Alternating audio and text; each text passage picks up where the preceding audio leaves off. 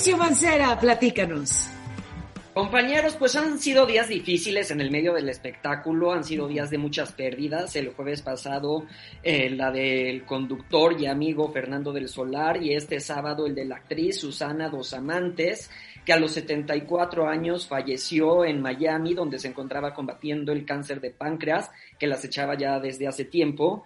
Y pues bueno, Paulina Rubio, su hija, se presentó hace unos días, eh, pocos días antes del suceso aquí en la Ciudad de México en un evento privado y pidió a los asistentes oraciones para su mamá, pero bueno, eh, lamentablemente su mamá ya, ya el sábado en la mañana eh, perdió la batalla. Y pues bueno, a Susana Dos Amantes se le recuerda como una de las actrices precursoras. Estuvo, eh, inició su carrera en 1968 en la película Remolino de Pasiones. Tuvo más de 28 producciones en la pantalla grande y en la pantalla chica estuvo muy activa. Su última participación fue el año pasado, en el 2021, en la telenovela Si nos dejan, donde interpretaba a Tita, eh, personaje que antes lo había hecho Evangelina Elizondo en Mirada de Mujer en, en otras producciones.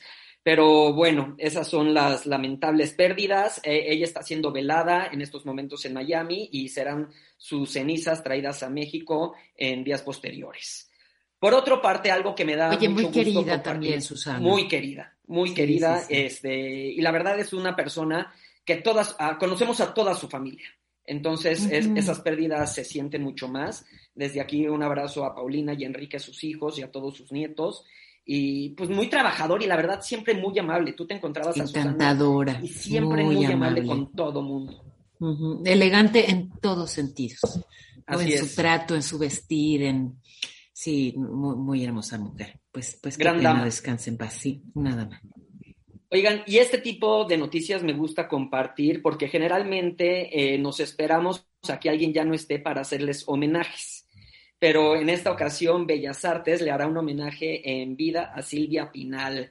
Será homenajeada en el Palacio de Bellas Artes este 29 de agosto por su trayectoria nacional e internacional en el séptimo arte, en el teatro y en la televisión.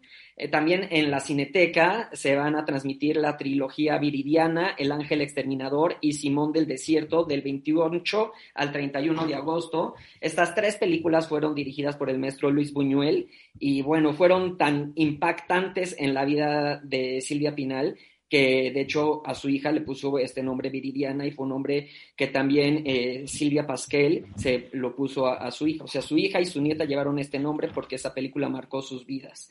Y bueno, también van a recrear obras musicales que la llevaron a la fama como productora y estrella. Ella fue una de las primeras actrices que trajo teatro musical a este país. Y la cita es el 29 de agosto a las 19 horas en Bellas Artes. La entrada es gratuita a todas las personas que quieran ir y estar presentes en el reconocimiento a la gran diva de México, Silvia Pinal. Eso pues ahí entonces la, convocatoria. Eh, doña Silvia, que bueno, qué, qué, maravilla es que estás, estás mencionando a mujeres muy espectaculares hoy, Mauricio. Muchas gracias.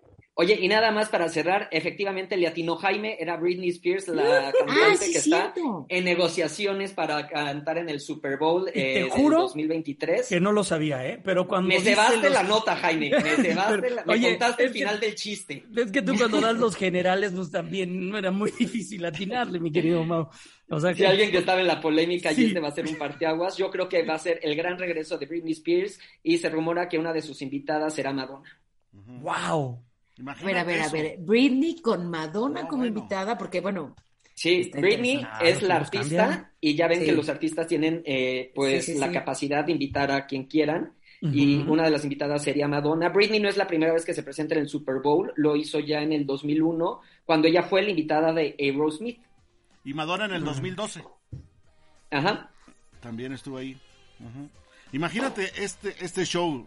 Desde ahora ya lo estoy disfrutando si se da. Porque ya hace falta algo así. La NFL se había mostrado preocupada hasta cierto punto porque en los últimos espectáculos de medio tiempo no había impactado lo que ellos querían. ¿No? Al último sí, el de los raperos. Estuvo muy segmentado, hubo, hubo, mucha división de opiniones, muchos decían que sí, otros que no.